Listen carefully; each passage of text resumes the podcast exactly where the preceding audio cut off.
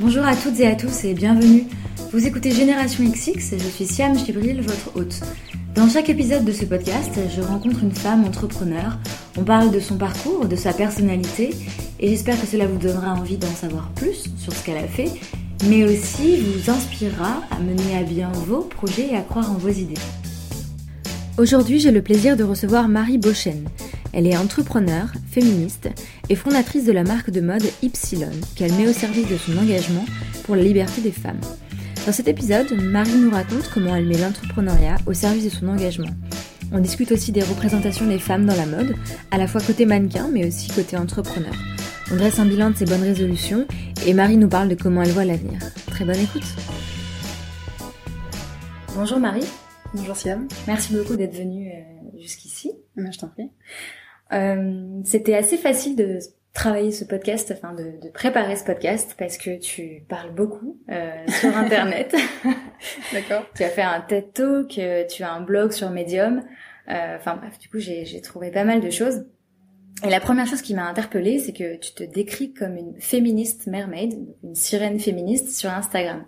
Et je voulais te demander qu'est-ce qui te plaisait dans l'image de sirène? Est-ce que ça avait une signification particulière?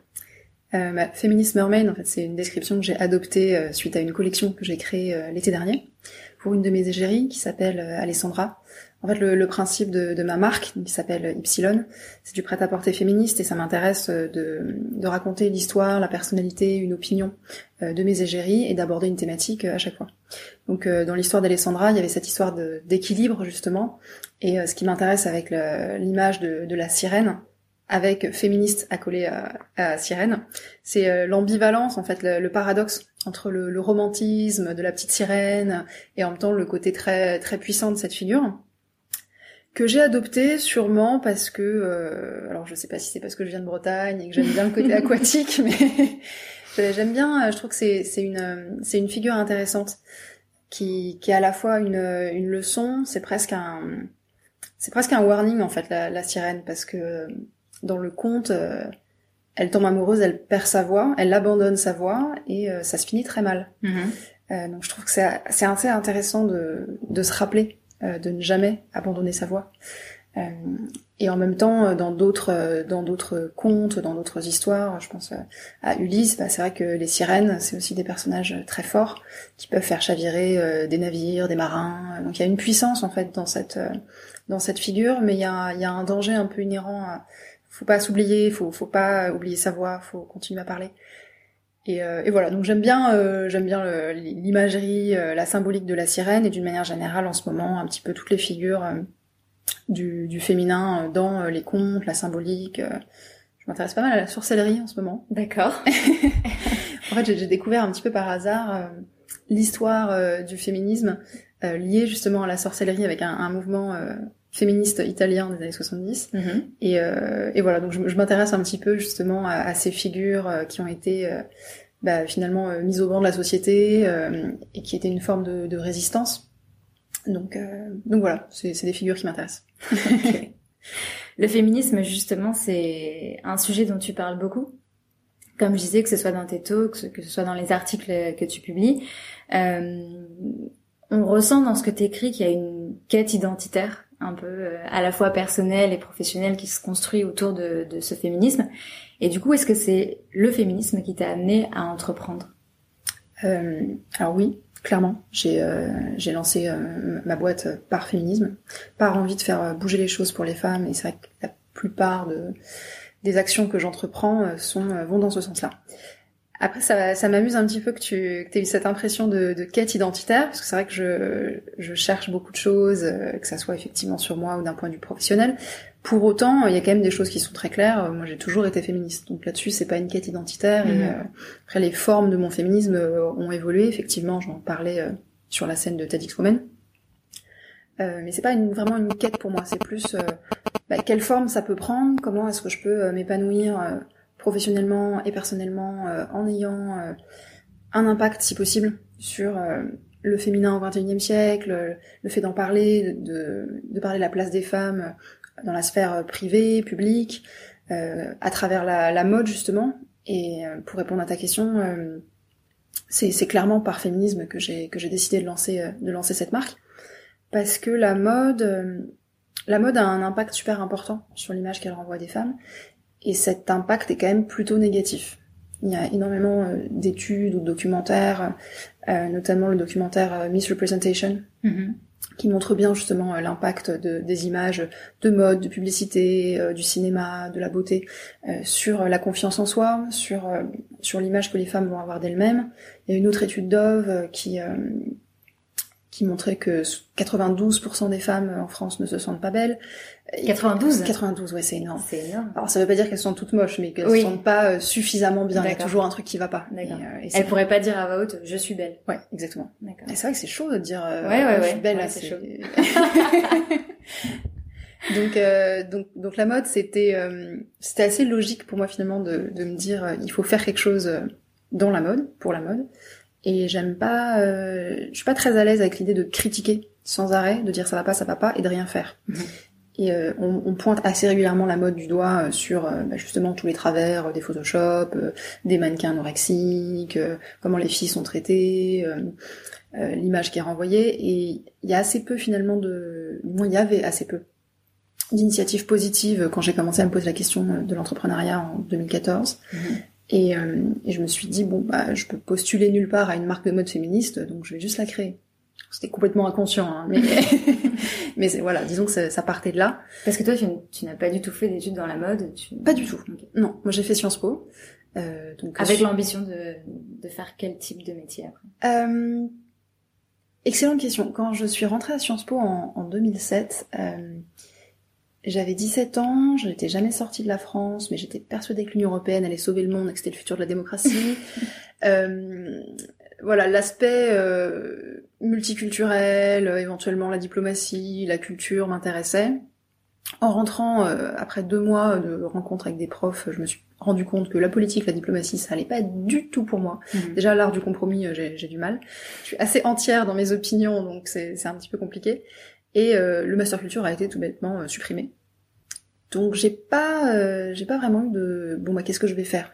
Sciences Po mène à tout et je me suis toujours dit que ça mènerait à tout. J'ai fait un master communication plus par défaut qu'autre chose, hein, soyons honnêtes. Mais mais je regrette pas du tout mes études. Hein. J'ai vraiment adoré Sciences Po, une école formidable avec une ouverture d'esprit qui m'a beaucoup beaucoup appris. pour autant, non, je me suis jamais dit je vais je vais monter mon entreprise. Mm-hmm. Si je l'ai fait, c'est parce qu'à un moment donné, j'ai ressenti le besoin plus qu'avant de d'être 100% en cohérence avec euh, mes valeurs, euh, l'ambition que j'ai pour euh, pour les femmes, pour le monde. Alors je, je peux pas changer le monde toute seule évidemment, mais l'idée de rester là à rien faire en bossant en agence de pub, ça m'allait plus en fait. Donc donc voilà, je me suis lancée pour cette raison, en ayant toujours eu cette ambivalence vis-à-vis -vis de la mode, parce qu'en tant que féministe, c'est compliqué d'aimer la mode. C'est j'ai toujours euh, aimé l'aspect euh, création, euh, la, la beauté dans la réalisation des vêtements, la coupe, la créativité, dans, dans la recherche de, de collections, de matières, mais, mais quand on voit en fait l'uniformité des modèles qui sont présentés, les collections qui quand même sont toutes faites un petit peu sur le même principe, mmh. c'est un petit peu gênant. J'ai été marquée par une exposition que j'ai faite en 2012 au Palais Galliera, d'un créateur très connu la collection était magnifique, hein, d'un travail d'orfèvre, des robes sublimes euh, sur des euh, sur des bustes en taille 32-34 parce que les robes sont sont faites sur des mhm. tailles 32-34 et euh, surélevées avec des jambes littéralement d'un mètre cinquante. Et donc l'exposition était superbe, mais dans la description de l'exposition, le créateur explique oui, je sublime la femme je suis mais profondément choquée quand j'entends quelque chose comme ça. Non, tu ne sublimes pas la femme en fait, tu sublimes une vision fantasmée de la femme si tu veux, euh, quelque chose qui n'existe pas, et il n'y a pas de problème. Hein. L'art n'est pas obligé de coller à la réalité, euh, euh, vraiment il n'y a pas de problème. Par contre, je trouve ça quand même assez assez marquant que comme par hasard, tous les créateurs aient, toute la, aient tous la même vision de la femme. Et ça, je trouve ça gênant. Et euh, l'idée d'apporter justement de, de, la diversité, un autre regard sur euh, la mode féminine, euh, voilà, c'est quelque chose qui, qui, comptait pour moi. Et j'ai, et je pense avoir un, un, autre regard sur les femmes, déjà en, en les considérant vraiment jamais comme le, le, mot mannequin en tant que tel me, me, dérange. En fait, je trouve que ce sont des femmes avant tout qui ont des choses à dire, des opinions à partager, et que la mode peut être un, un vecteur d'inspiration très fort Et représenter, mettre en valeur des femmes qui sont pas là juste pour faire joli, c'est quelque chose qui qui m'intéresse. Et avoir un autre regard aussi sur sur le corps avec plus de plus de diversité. Même si moi dans, dans la manière dont je travaille le, le corps est jamais l'élément principal c'est enfin, j'ai aucun souci avec évidemment la cellulite les vergetures mais quand je vois des campagnes où c'est féministe parce qu'il y a des, des, gros plans euh, zoom sur la cellulite et les vergetures. oui, pourquoi pas, mais c'est vrai que c'est très pour, pour moi c'est c'est pas le principe non plus mm. en fait. C'est que tu puisses être belle en taille 34 et en taille 44, effectivement, c'est déjà un super premier pas, mais fondamentalement, ça serait bien qu'elle soit pas là juste pour son corps, avec ou sans vergeture en fait. Mm-hmm. Donc, euh, donc, voilà. Et donc du coup, par où tu as commencé? Donc, cette idée de faire une marque de mode féministe et après? Euh, ça a beaucoup évolué parce qu'au début, euh, je m'intéressais surtout justement à la personnalité des femmes. Alors j'étais partie dans un délire mais complètement euh, hyper compliqué. Il y avait des tests de personnalité, c'était très très axé psychologie, mhm. trop complexe. Donc j'ai beaucoup mûri le projet, je l'ai fait évoluer vers quelque chose de plus simple. Voilà, aujourd'hui, quand je dis c'est Ypsilon est une marque de mode féministe, parce que les, chaque égérie raconte une histoire. Elle est pas là juste pour faire joli. zéro Photoshop et chaque collection aborde une thématique donc liées euh, souvent justement à, ces histoires de, femmes qui ont quelque chose de, féministe, qu'elles se disent féministes ou non, mais il y a la démarche euh, dans tous les cas. Euh, comment ça s'est passé C'est compliqué à décrire. Hein. L'entrepreneuriat, moi, je j'ai pas étudié ça, je sais pas comment ça se passait. c'est un peu, c'est un peu être sur l'eau. Tu navigues sans boussole dans le brouillard. voilà. Et il vaut mieux ne pas savoir que tu vas aller sur l'eau sans boussole dans le brouillard, sinon tu n'y vas pas. Donc euh, l'inconscience a été un, un facteur de, de, de, lancement, très clairement. Ouais. Euh, mais je savais pas exactement par où j'allais aller. Je me suis un petit peu lancée comme ça. J'ai quitté mon ancien boulot. Euh, j'ai fait une campagne sur Kickstarter qui m'a permis de me lancer. J'ai intégré plusieurs programmes d'entrepreneuriat, euh, notamment le Startup Leadership Programme, qui est un super programme. Et, euh, et voilà, j'ai mûri le projet, j'ai essayé de me confronter aussi à, euh, à des avis, euh, de comprendre un petit peu le marché. J'en garde quand même plusieurs, euh, plusieurs leçons. L'une d'entre elles serait de ne pas essayer de tout planifier. Je trouve que le, le, concept même du business plan est un est le meilleur moyen de perdre trois mois. C'est drôle parce que t'es pas la première à le dire dans ce podcast. Ah oui? Ouais. le business plan. Hein ne sert à rien. Ouais. Vraiment. Euh, surtout au début, en fait. Je pense que après six mois, un an, euh, voire un an et demi d'existence, qu'on veut vraiment, euh, voilà, lever des fonds de manière assez conséquente, oui, ça a du sens. Et on a mhm. des indicateurs à mettre dans un business plan. là, voilà, j'ai fait des tableaux Excel et des PowerPoint avec des chiffres. alors c'est pas du doigt mouillé parce que tu, tu, fais un vrai exercice intellectuel, mais sur la base de vent, en fait. Quand tu te lances en particulier dans sur un marché qui est quand même particulier. Le marché de la mode, euh, il y a un besoin, mais il y a aussi du désir. C'est pas exactement un marché de besoin, donc c'est mm. quand même particulier. Euh, sur la mode engagée, féministe. Alors déjà, on m'a dit non mais surtout oublie ce mot, n'emploie pas le mot féministe, c'est dangereux. Parce que tu t'es lancée en 2014, c'est ça? Euh, Non, en 2014, j'ai commencé à réfléchir au ah, projet. J'ai quitté mon ancien boulot dans la communication en 2015 en faisant une campagne Kickstarter. J'ai mûri le projet justement euh, pendant à peu près un an et j'ai lancé euh, le site euh, il y a pile un an. En fait. D'accord. Parce que là, tu, donc tu disais, oui, il faut pas mettre le mot féministe, mais c'est vrai que là, ça fait 3-4 mois que maintenant, beaucoup de marques essayent de ah oui, oui. s'afficher avec cette valeur féminisme, mais qui, qui fait pas forcément sens. Et... Bien sûr. Mais ça revient à la mode. Bien sûr. Bon, déjà, j'ai changé d'avis très rapidement parce mm. que... Euh, j'ai pas changé d'avis. Pour moi, ça a toujours été une démarche effectivement de, de valorisation des femmes. Donc, quand on me disait n'emploie pas le mot féministe, bah, j'étais un peu ennuyée. Euh, et très vite j'ai utilisé ce mot et j'ai dit en fait c'est mon projet. Si j'ai quitté mon, ancien boulot pour euh, être à, plein temps là-dessus mm. euh, en fait vous n'allez pas me dire quel mot j'ai droit d'employer ou pas. C'est mon identité. Je suis féministe ma marque est féministe. Point. J'ai envie de le dire je le dis. Mais c'est vrai qu'on n'était pas dans le même contexte euh, j'étais dans un j'étais peut-être trop tôt je sais pas. En tout cas moi j'ai habité un an aux États-Unis et j'ai gardé quand même beaucoup de contacts là-bas. Et il y a davantage d'initiatives féministes dans la mode donc quand j'en parlais, euh, c'était, euh, ça existait pas en France, mais ça existait ailleurs. Mhm.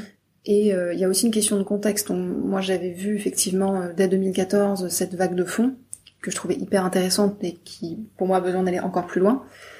qui peut-être, en tout cas pour les gens qui sont pas dans l'industrie ni dans le féminisme, c'est compliqué à voir. Et bien sûr, moi, je suis incapable de prédire les évolutions du marché de l'immobilier, donc c'est normal. Mais bon, c'est vrai que c'est un petit peu énervant d'être tout de suite mise dans cette case entrepreneur, girly, jeune dans la mode, donc t'es pas vraiment prise au sérieux, alors que non, il y a une vraie tendance de fond en fait sur ce besoin de sens, sur ce besoin d'engagement dans la mode qui aujourd'hui, euh, effectivement, comme tu dis, a pris beaucoup d'ampleur. Et euh, moi, j'ai vu une vraie différence, un, vrai avant-après élection de Donald Trump. Mm-hmm. Alors, j'étais évidemment euh, dévastée parce que c'est une calamité pour les États-Unis et pour l'humanité. Je pense que ce, cet homme est soit fou, soit un danger, soit les deux. Enfin, je, je sais pas. Les deux, sûrement. Sûrement. En tout cas, d'un point de vue, euh, ouais, engagement, il y a quelque chose vraiment qui qui s'est réveillé aux États-Unis, mais forcément a des répercussions à l'échelle mondiale. Et c'est vrai mm. que en l'espace de les, six derniers mois, tous les magazines féminins euh, les plus mainstream ont fait des articles sur la mode féministe jusqu'à la mettre en couverture et en édito. Euh, il y a eu cette fameuse bataille d'édito euh, en mars qui était absolument extraordinaire. Mm. mais bon, c'est vrai qu'on n'est plus du tout dans un sujet de niche. Et, et aujourd'hui, oui, beaucoup de marques euh, le disent. Alors bon, euh, une fois que c'est dit, ça, me fait une belle jambe de dire ah j'avais raison, regardez. Oui, Mais euh, c'est pas le but. Maintenant, moi, ce qui ce qui m'intéresse, c'est de voir comment ça va évoluer. Et j'espère que le plus de marques possibles, au contraire, vont aller vers une démarche féministe, même s'il y en a plein qui ne sont pas imparfaites. Je pense qu'il y a une question de, cohérence de valeurs. Moi, j'ai pas du tout envie d'être la seule marque de, de mode féministe française.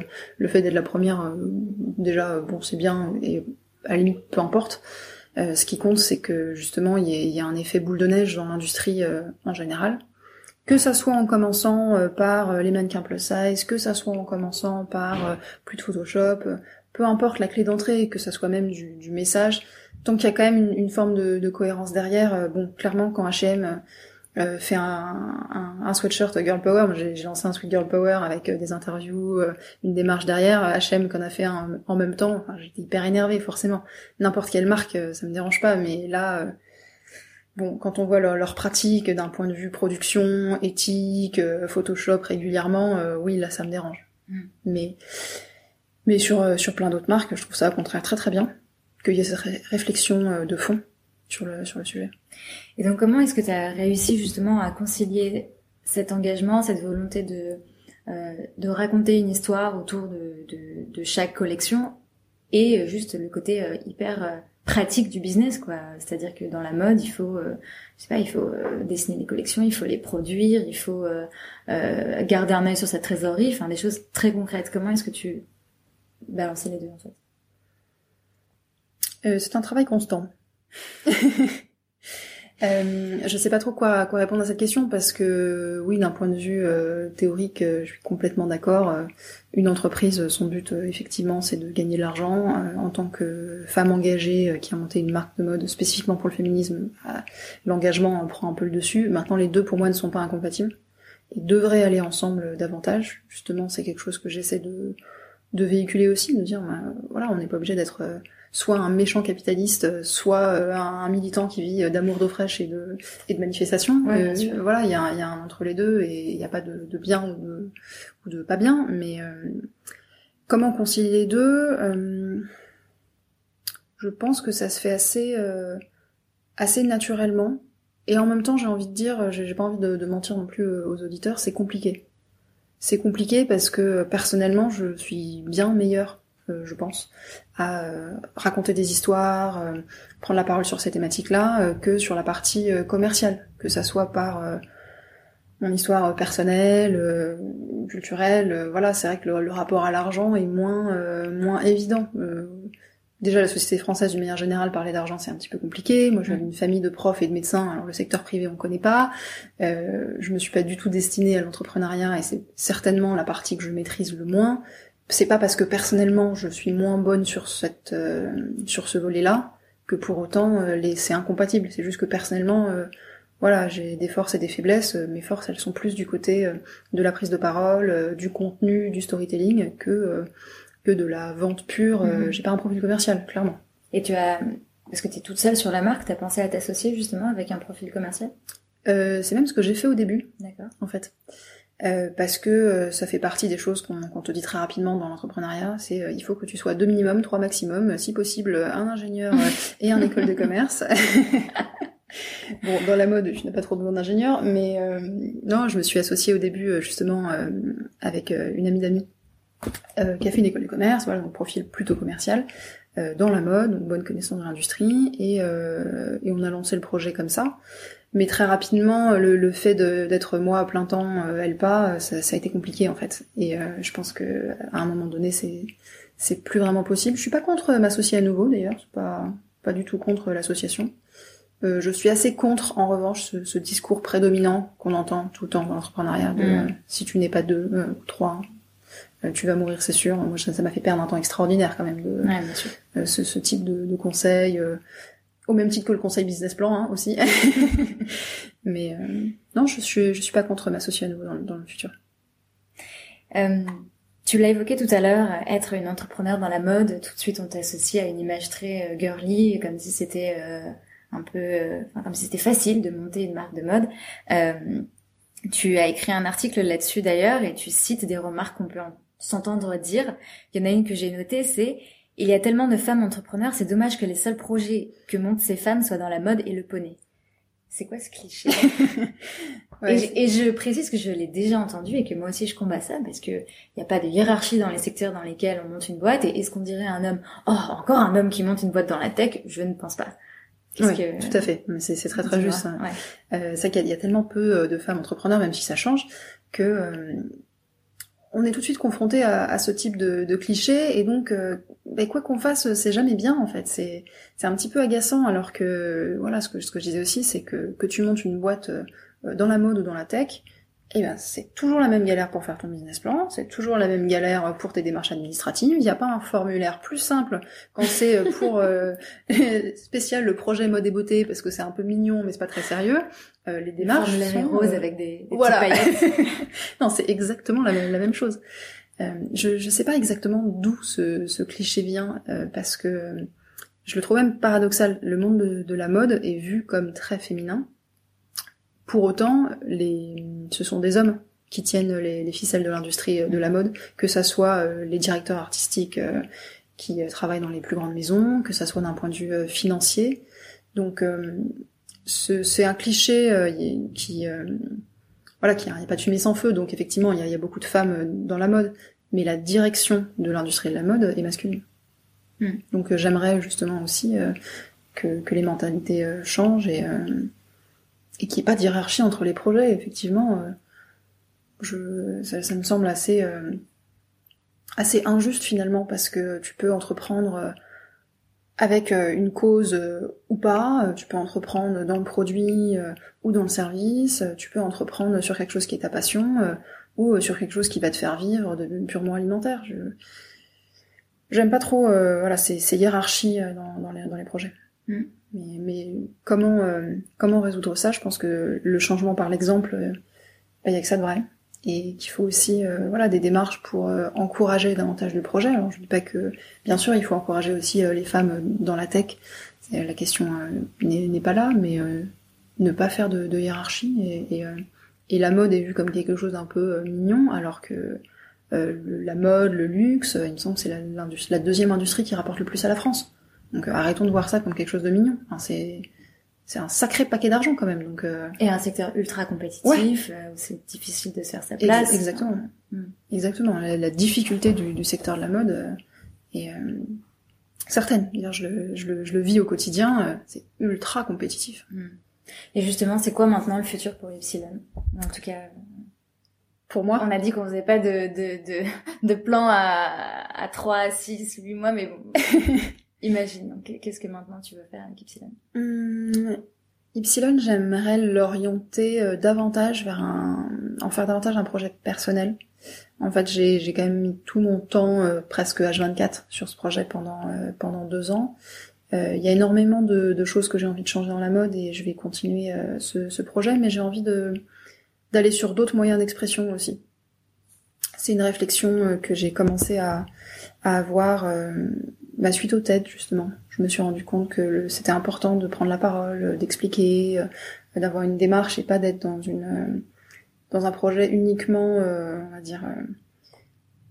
le projet sans l'explication, c'est un peu ésotérique. Donc, donc Ypsilon, c'est un projet voilà personnel que je vais continuer à, mener. Mais qui ne va plus me prendre euh, tout mon temps parce que j'ai envie d'aller sur d'autres thématiques aussi.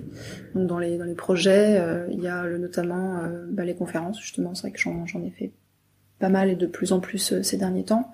là hier, je, faisais une conférence sur le brainstorm et les biais de genre dans les réunions. Mm-hmm. Donc beaucoup de sujets, voilà, comme comme la créativité, mais avec un filtre femme-homme.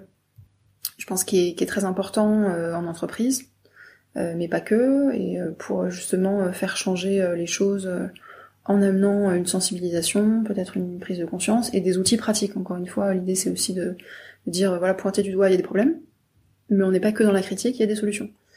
J'aime bien cette démarche, donc voilà ça fait partie des projets. J'ai aussi un autre projet plus sur le contenu avec de la vidéo qui est en cours actuellement, donc j'en saurai un petit peu plus, je pense, d'ici les prochains mois. Et, euh, et quoi d'autre euh, Beaucoup de projets. J'aime bien euh, l'idée de d'être assez libre en ce moment et de travailler avec des gens bah, qui m'inspirent, qui me plaisent, de faire le choix aussi de voilà, il y a des il y a des super belles rencontres que que j'ai pu faire au cours de ces dernières années. J'ai envie de travailler avec ces gens-là et de pas me dire voilà, je suis mono travail. Je pense que j'ai aussi quitté mon, mon, travail pour ne pas être dans un full-time job, euh, salarié, euh, 5 jours sur 7, voire 6 sur 7, euh, pour avoir justement la, la, liberté de choisir et de pas être enfermé dans, dans une seule case. La, la mode, euh, la mode m'intéresse énormément, mais comme tu le disais à très juste titre tout à l'heure, il y a énormément de logistique, de gestion de projet, de gestion de prestataires, de travail avec des freelances, des ateliers de production, du management. Mhm c'est assez lourd finalement et euh, parfois euh, le, côté euh, créatif, intellectuel ne représente allez même pas 20% du temps. Et c'est ça devient un petit peu frustrant. Enfin c'est devenu frustrant du moins et j'ai envie de d'aménager davantage mon agenda pour être plus sur ce type de projet. Voilà. D'accord. C'est marrant, tu disais que tu as plein de projets, ça me fait penser à un podcast que j'ai enregistré avec euh, Laura Brown que tu connais. Oui. Et euh, elle disait elle aussi qu'elle avait beaucoup de projets, que parfois elle se sentait un peu comme un cheval fou.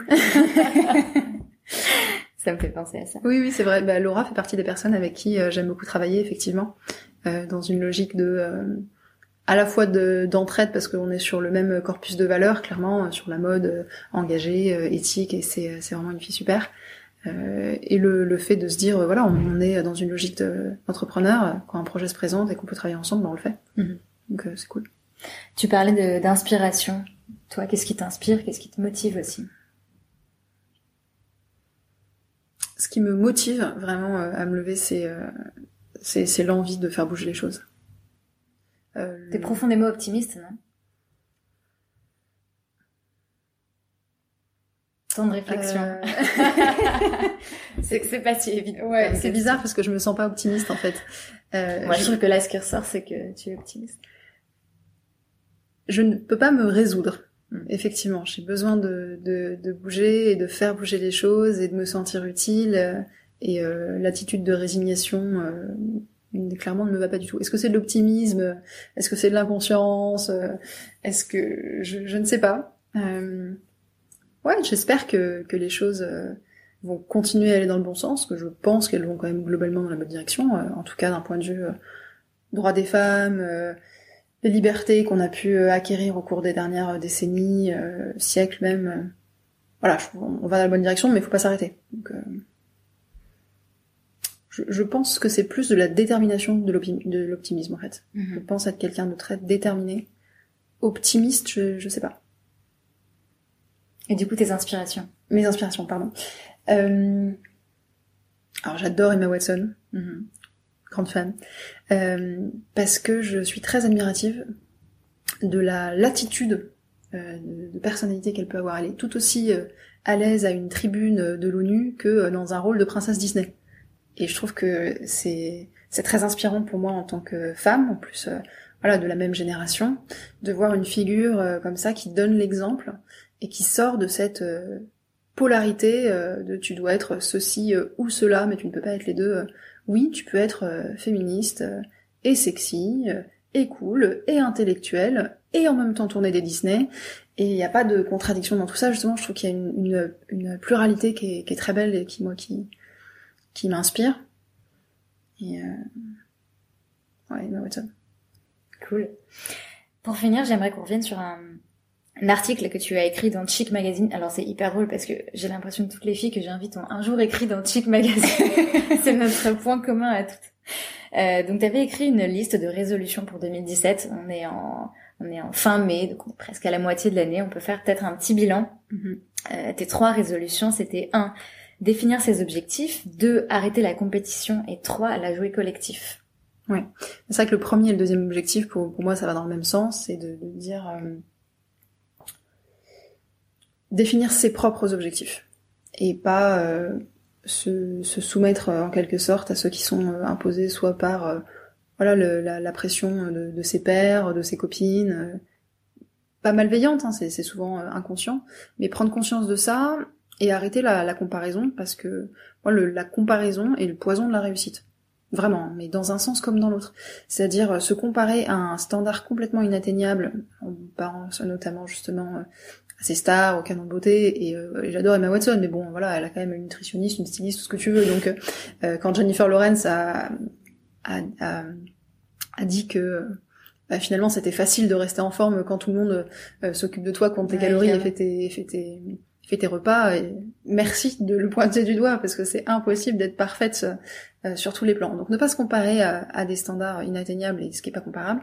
Et en même temps, euh, je trouve que se comparer à la médiocrité n'a jamais mené nulle part. Quand je dis médiocrité, c'est pas un absolu, hein. il n'y a pas des gens qui sont médiocres et des gens qui sont euh, euh, géniaux et, et, point, mais euh, c'est à soi de, de déterminer ce qui est médiocre. J'ai mon propre standard de la médiocrité qui est certainement pas le même que le tien mm.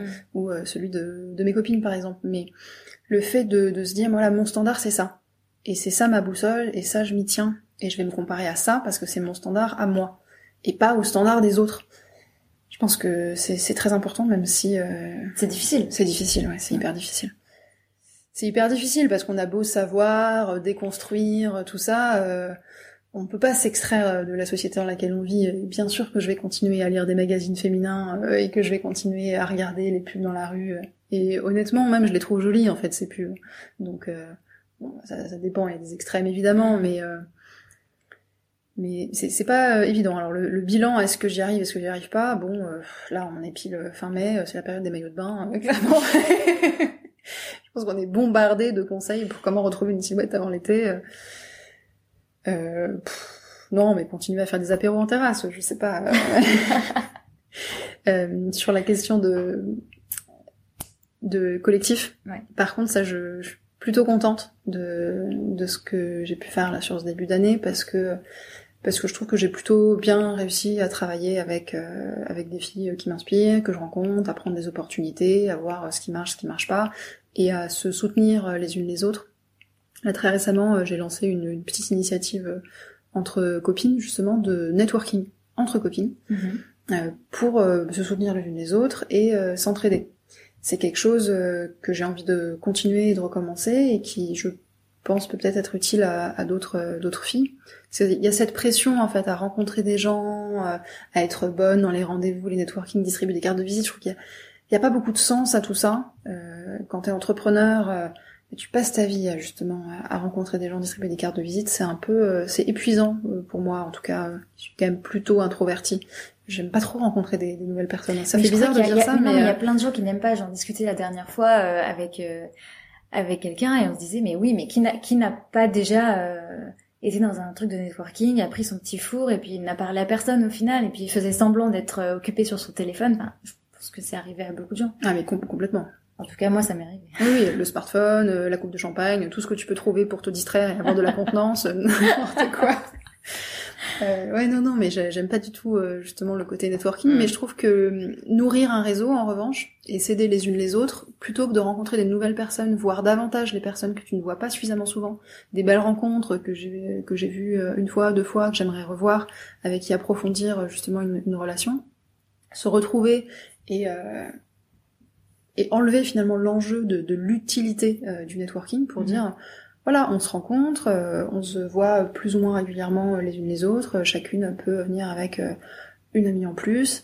Et euh, bah, si on arrive à, à s'entraider, s'il y a une utilité business, personnelle qui se crée, tant mieux. Et si c'est pas le cas, et ben c'est pas grave. parce qu'on aura juste bu des verres entre copines et c'est cool, voilà. Carrément. Euh, je sais pas si ça répond à, toutes tes questions sur sur mon bilan, mais je trouve que voilà l'année 2017 pour l'instant est plutôt ça va dans la bonne direction, on va dire. C'est encore un peu dans le brouillard et sans boussole, mais ça va dans la bonne direction. Super. Merci beaucoup Marie. Merci. Merci beaucoup à Marie d'avoir été mon invitée. Toutes les infos sur sa marque sont sur ypsilon.com, ypsylone.com, et vous pouvez aussi retrouver tous ses talks, ses articles sur son site personnel mariebeauchen.com. Beauchen, ça s'écrit B-E-A-U-C-H-E-S-N-E, et toutes les infos seront sur générationxx.fr et sur les réseaux sociaux. Merci également à Alessandra d'avoir organisé cet enregistrement et merci à vous d'être de plus en plus nombreux et nombreuses à écouter et à parler de Génération XX. N'oubliez pas de prendre quelques secondes pour noter le podcast sur iTunes et laisser votre adresse mail sur générationxx.fr pour recevoir notre newsletter. Gardez la pêche et à très vite. Salut